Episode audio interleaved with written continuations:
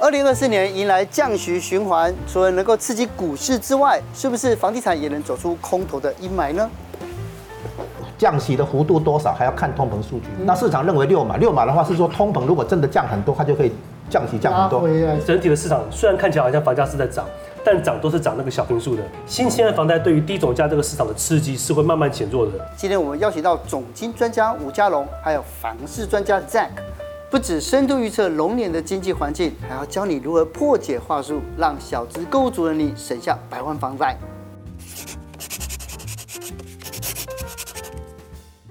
陆一正，二零二四年，你看哦，一开春是不是联准会有大动作要出现？我的朋友圈里面现在都在压赌盘，到底哪一个月会真的降息？是。对，而且今年这个降息的这个动作呢，跟我们今天来的总经专家预测的几乎一样哦。所以，我们再一次邀请这个吴教授来跟我们谈哦。因为其实你看哦，如果今年有机会降息的话，那它到底会对我们产生影响？首先哈，联准会在十二月利率会议给降降息的预期，从鹰派转成鸽派，它有一个重要的观察，这样的利率水平已经产生足够的限制性，这第一点哦。然后这个限制性呢，还会持续下去，这第二点。好，先来说明。那么，这个是基准利率减掉核心的 PCE，好，那这个已经超过两个百分点，那两个百分点叫做实正的实质利率哈，那个快速暴力升息的时候，就是要把利率拉到超过通膨率嘛，现在利率超过通膨率了嘛，达到两个百分点，这样的话，联准会可以合理的认为有足够的限制性。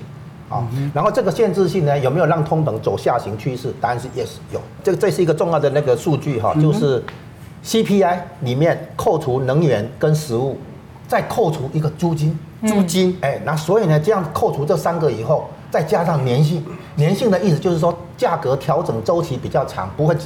短期呢就经常调整价格的，嗯，那比较长的这种调整价格的话，这些价格的持续性会比较高。嗯哼，然后现在你会发现它的持续性哈已经往下走之外，它跌破一个重要关卡三 percent，就是说一路跌到三 percent 以下，连续三个月、四个月了，超过都是三 percent 以下。那这个是重要关卡，所以联准会发现，不但通膨有持下降有持续性，而且还可能继续跌破重要关卡。是，所以他有信心可以论述从鹰派转成鸽派。那么我们讲降息哈，这一次的降息跟以前的降息有概念上的不同。以前我们先讲哈，利率水平中性，就是不冷不热啊。那如果往上。涨升息的话就是正常紧缩，升了过头叫过度紧缩哈。那如果降下来的话是正常宽松，降得很厉害的话，降到零利率的那种的话就过度宽松，超级宽松之类。那我们现在的降息跟以前的以前的降息是这样，以前出现那个泡沫破掉，网络泡沫破掉，金融海啸那些，所以这个降息呢是过度宽松。过度宽松为什么？因为它要对抗金融系统性风险，它要阻止金融机构破产造成那个连锁性效应等等，它在处理金融风险。但是现在的降息是从过度紧缩回到正常紧缩，哦，它还是紧缩，它不是宽松，它以前以前是刻意要宽松，宽松到让你受不了哈，现在不是，现在是避免过度紧缩的风险，是。它要正常紧缩就好。那什么叫过度紧缩？就是说实质利率超过两个百分点，是，所以我们刚才看到这个哈，实质利率达到两个百分点，这样 OK 正常。啊。那如果根据这个概念，如果通膨降下来，它就可以降。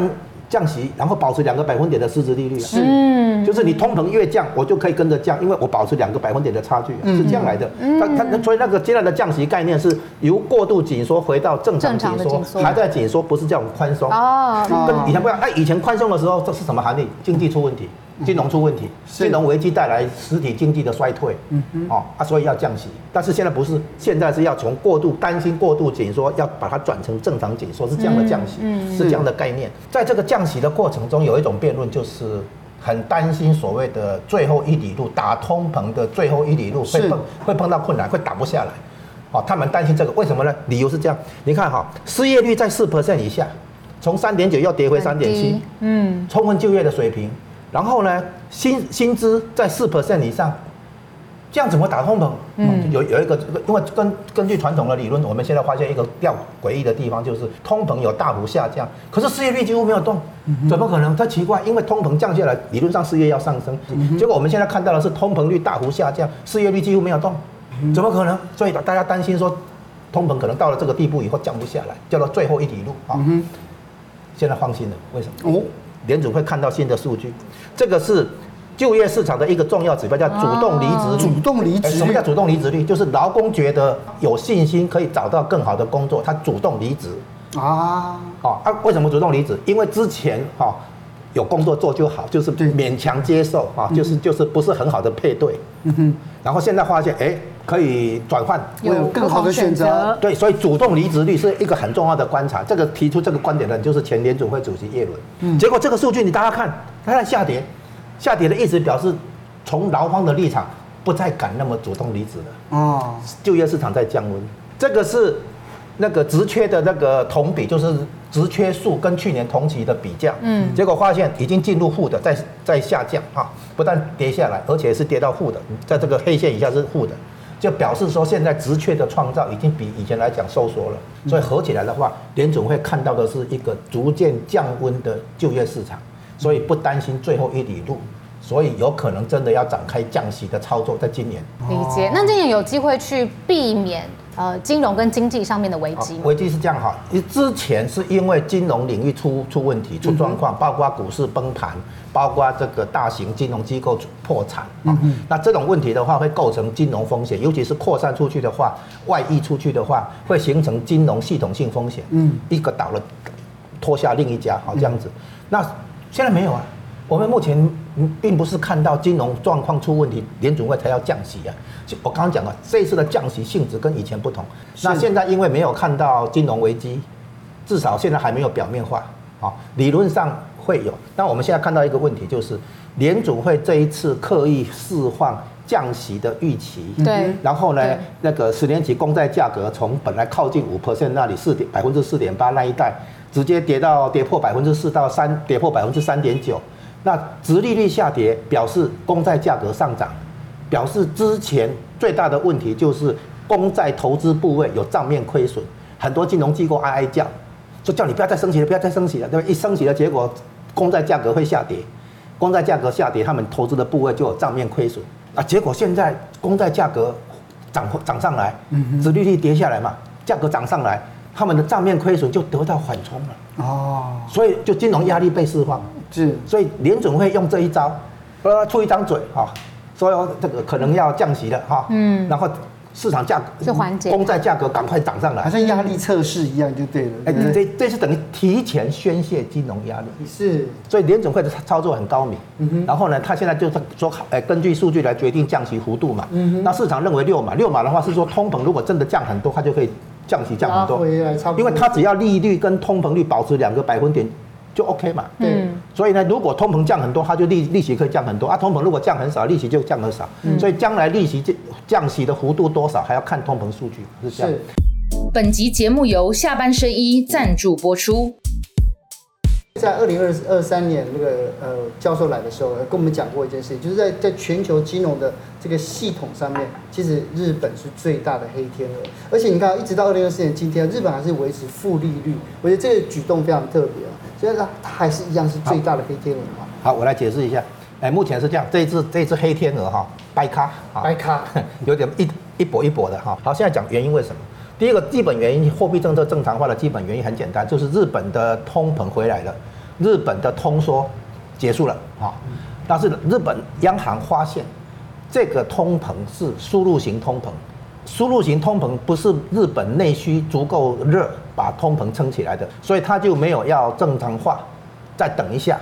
可是这么一个态度的话，就让是日元贬值了。对，日元贬值的话，进口的东西不就变贵吗？变贵啊，恶性循环。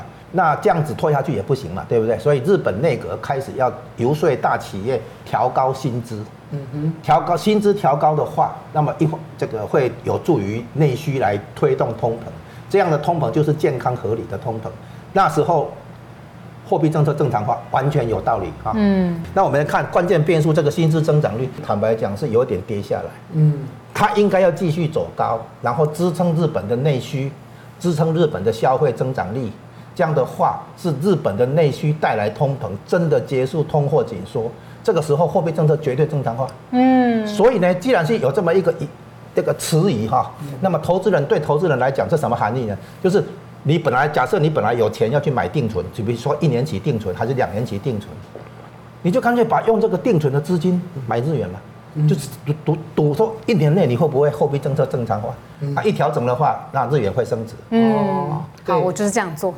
对啊，我记得在你上次有讲过，其实呃，房市的多空其实跟 Fed 的这政策其实有直接的相关联，那非常的紧密。今年听起来就是势必会降息的，那是不是会结束房市的空头？好，我觉得现在大家可能就会想说，如果今年 Fed 降息的话，那是不是台湾的房价就会涨上来？对。但我要讲一个很现实，就是其实就算降息呢，降个五码六码好了，可能也就是去年初的水平哦，并不是说降息就代表台湾房价一定会涨啊，因为台湾现其实现在的怎么讲，基本的房市下降的压力还是很大，比方说像我们的少子化。我们的高房价，我们的低薪，哦，甚至像现在没有什么交易量，都是让让房价整体往下掉的一个格局。对，那只是最近因为刚好有新青安房贷出来，所以房价撑住了。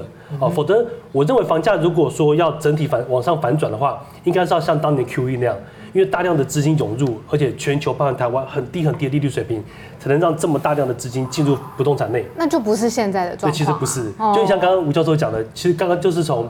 准备要从过度紧缩变成正常紧缩而已，房价变得很不好到普通不好而已。除非是说哦，如果我们的利率又降到可能一点五、一点三趴，哦，或是政府在提供什么更更优惠的政策，那才有可能让房价真的从本质上去反转。是，否则现阶段只是微微呃，联准会还在降息，那台湾也还没有宣布要降息，我觉得这个还离房价要暴涨。或是回升还蛮遥远的。对，可是我我记得我在看一个一个工商新闻的时候讲到，就是说二零二三年实际上房价指数是高的，而且就是市场上包括了像永庆房屋各自他们做出来的统计里面，都有一个就是量缩但是价涨的这样的现象。是，这到底是怎么一回事？好，其实这个就是现在很多业务员会拿去跟消费者讲的东西。哦，他会说，你看。价格是不是涨了？它交易量是不是回升了？哎，那价量都涨，房市就反弹了嘛？赶快进来买。对对对，对，这个就是业务员他们可能要么不懂，要么他们就懂，可是只挑他们对他们有利的话出来讲。是为什么去年二零二三房价最后是往上涨？主要是因为八月份的新青安房贷。那新青安房贷它的特色就是说，它有一千万的这个补助，嗯，哦，所以。在低总价的范围内，大概总价在一千二到一千三这个范围内的房子，对，是新青安的首备范围。嗯，那就导致其实原本很多年轻人啊、小资族啊、首购族，他买不起房的，看到这个优惠出来，觉得哎，可以进去，可以了，而且我买得起了，我负担得起了，我现在买下去我就有面子了，所以就让很多的年轻人开始去买房。好像上次我有跟时代力量的聊过，他有说新青安房贷出来之后呢，呃，去年下半年的成交量大概都是以四十岁以下的年轻人为主。那你看，它成交的都是大概一千二、一千三以下的房子，都是属于低总价的物件，哦，都是小平数的房子。那我们都知道，以房地产的售价来讲，平数越小，那单价就就越高。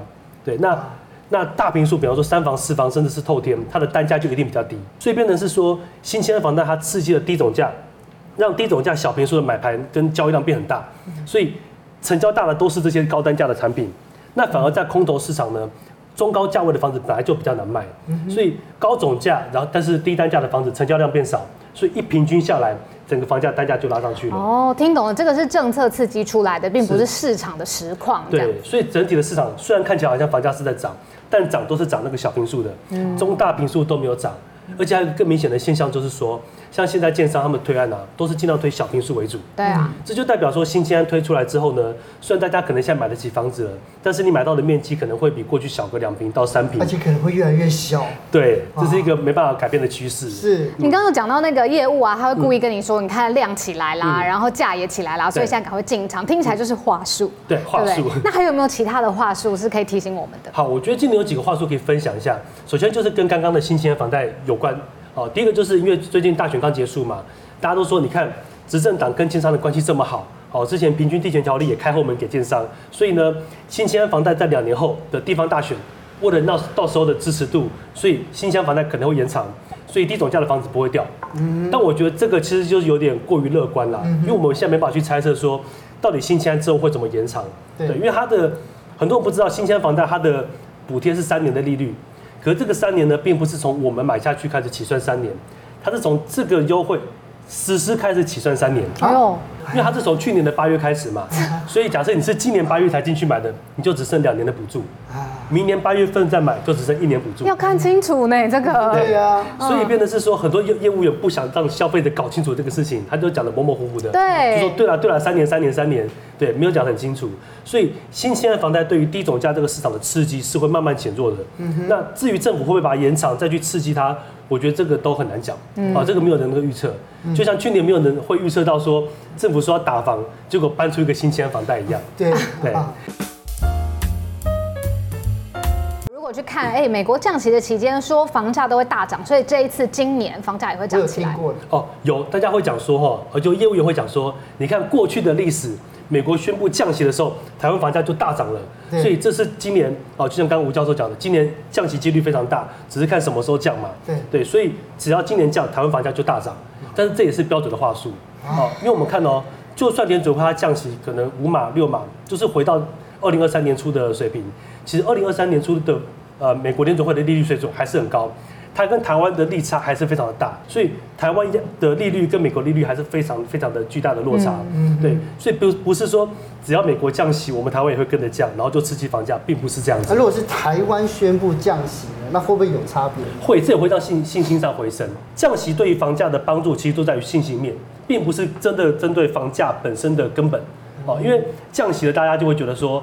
至少不会再升息了，嗯，对，经济应该是可以比较好预测了，对。对，所以大家就想进去买房，房贷压力比较小一点，对。对。那很多人就会借这个时候去买房子，那我都会建议说，如果当美国宣布降息的时候，那这时候你先不要进去买，因为现在大家信心很膨胀，对，都觉得买没问题哦，无敌了。但其实你现在进去买，就变也对手也很多，哦。那我反而是建议有些屋主他去年卖不好的，哦，挂售挂很久都卖不掉的，想要赔售的，你可以等到降息的时候去卖房子。今年降息的时候，你去卖房子比较容易赶快出脱掉，赔售几率比较低。另外还有就是未来很多什么环保 ESG 的概念啊，嗯、说房价以后会课碳费，嗯、那所以扣了之后房价会大涨百分之十五，这个赶快买，真的。对，大家这个呃这个说法呢，其实在去年就已经出现了，因为去年上半年其实房市非常差，大家可能不知道去年上半年房市有多差。我讲个业界的例子，嗯，哦，业界的人他们在二零二三第一季碰面的时候，房东会问说，哎、欸，你们这个月成交几间？可是到第二季房市真的很差的时候，大家反而问说：“哎、欸，你们这个月有成交吗？” 所以在新青安推出来之后，房贷房市是真的非常非常不好。对，那就因为去年上半年房市非常不好，然后又平均地权条例又信用管制，所以大家得想个话术让消费者赶快买房。于是建商就开始讲，二零二四要课征碳费，碳费会让原物料成本大涨三到四成，嗯，或是直接讲会大大涨三十五趴。这会导致房价会大涨三哦，就价格叠上去了。对，会把它反映到房价上，所以房价会涨十五趴左右。所以建商就开始对媒体讲这个话。那媒体一抛出来之后呢，业务员就开始拿去对消费者用，说你看明年要大涨了，赶快买。但这个呢是标准的话术，是标准的话术，对不对？对，怎么证明呢？其实我们先讲第一个最简单的，通常我们假设预售屋这个房子卖一百块好了，大概有四十块到五十块是属于土土地的成本，嗯哼，然后大概有三十块到四十块是建商赚的利润，嗯哼，好，所以剩下大概二十趴到三十趴左右才是相关的原物料成本啊、钢铁啊、水泥啊、劳工的这些费用，所以就算是啊原物料成本大涨好了，也是这二三十趴的原物料的部分去涨，不可能说这个地方涨了后让房价大涨十五趴，是，而且前阵子。政府就出来辟谣了。政府说，现在台湾的建商，请你们不要再继续用碳费来哄抬房价，因为政府已经说了，他们估出来碳费这个东西对于台湾房价的影响，大概顶多就一趴而已，一趴而已，顶多让房价涨一趴。嗯，然后国外的这个环保机构也有估计过，说对于房价的影响大概是小于一趴。嗯，然后去年的那个安永会计师事务所，他也用碳费对于美国房价的影响算出来是千分之七。千分之七，越来越低耶。对，所以网友就讲一句话，他说。会让房价大涨的，并不是碳费本身，而是碳费这个说法。哦，说法本身。对啊，因为其实哦，这个嘉安经济学的这个小资主朋友们最喜欢问的是啊，不要告诉我这么多了，这个大经济循环跟我没有关系。今天买房子最直接就在现场折冲，怎么斡旋杀价？年前这么辛苦，现在买房这么压力这么大。对呀，那怎么样帮帮我们呢？好，我觉得先讲中古屋好，今天重点是中古屋嘛。嗯。那以中古来讲的话，我建议大家知道，就是你要知道中古的开价是怎么来的。就是我们走到中介公司，看到架上这么多房子在卖，对，那每一个房子开价高的不合理，对对，而且都比实价登录高很多。为什么会这样开价？其实你们要知道是这个开价的来源，是因为屋主会先给中介一个底价，比方说一千万的房子，那会先加上四趴的服务费，因为屋主要付给中介四趴嘛，所以就变成一千零四十万。那习惯上都会再给买方十趴的杀价空间，所以就是一千零四十万再加上十趴，这个加上去之后呢，就是所谓的开价。所以反过来，你只要把十趴的杀价空间跟四趴的中介费扣掉，去掉，对，大概就是屋主的底价。是，对，所以屋主底价在哪其实很好抓啊。但重点是抓到屋主的底价，你买到屋主的底价不代表买到便宜哦。因为我我爸爸跟我讲，因为我爸爸也是做房仲的，他说屋主有八个底价啦，反正他报给中介的绝对不是他心中最低的那个价钱，所以你一定要再往屋主的底价去往下杀。那重点是往屋主的底价往下杀多少呢？对啊，其实还是要去参考你现在目前的实价登录以及这一区的交易量，才能去判断说这边要怎么杀。那我们就看哦，如果以呃成交量来看，如果这一区就是成交量很多，一直在往上成长，对，很热络，同时呢价格也往上涨，那就代表这个地区很好，对啊，对，它会有增值性。基本上你这时候还出个实价登录，屋主不会理你，你一定是往上加。只是加多加加少的差别，是，所以你尽量往实价登录去买，买到就 OK 了，不要想说买到多便宜，因为价量都在涨。是，那反过来，如果价量都在跌，表示这个地方房市很冷，没人买，那价钱一直往下掉，那这个时候呢，你就可以出低一点。比方说过去这一年价量都跌，那房价可能跌五趴，那我就可以想说，哦，那去年一年跌了五趴，我今年再杀个五趴，很合理，甚至我可以多杀个一两年的幅度，因为你想嘛，今年我买下去，可能明年继续跌五趴。就换你亏了，所以你可以多杀一两个五趴，啊，可能变成杀十趴、十五趴这样去出价，这是在价跟量都跌的状态。是，但现在台湾普遍的情况反而是比较畸形的，是价有上去，然后量是下来的。没错，这个我们常常讲叫价量背离啊，就是价往上，可是怎么量只有一点点。好，那在这样的情况呢，就代表着其实屋主还想卖高价，可是他现在没有动力往下，就是。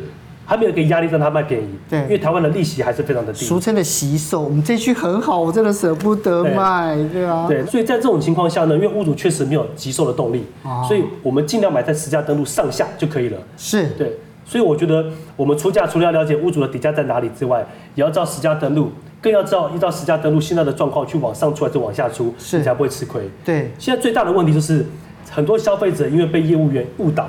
导致可能在一个价跟量都在下跌的地方，他还去追高价，对，这样中介比较好成交。我觉得大家想一下，就是房贷这个东西通常一背就是三十年、四十年，所以不要急，好，因为你只要在这三十年当中有机会把握到一次房价可能打八折甚至七折的机会，你就省很多了。那你就想，比方说一个一千五百万的房子，如果打八折，它就可能大概只剩下一千两百万，那你的房贷就只剩下一千万以下。所以你这样子不但本金省很多钱，你住进去之后房贷压力也会小。那房贷压力小，你住进去才会幸福。因为我常常讲，买房的重点是让自己变得快乐的，而不是让自己徒增压力的。是，所以今天你看到从量量价的表现呢，无论是总金对吴教授的分析，还是房市，在房市里面哦，对，我们就可以了解到，哎，这样未来的走势是如何。今天非常感谢两位专家带来这么多重要的资讯，谢谢。谢谢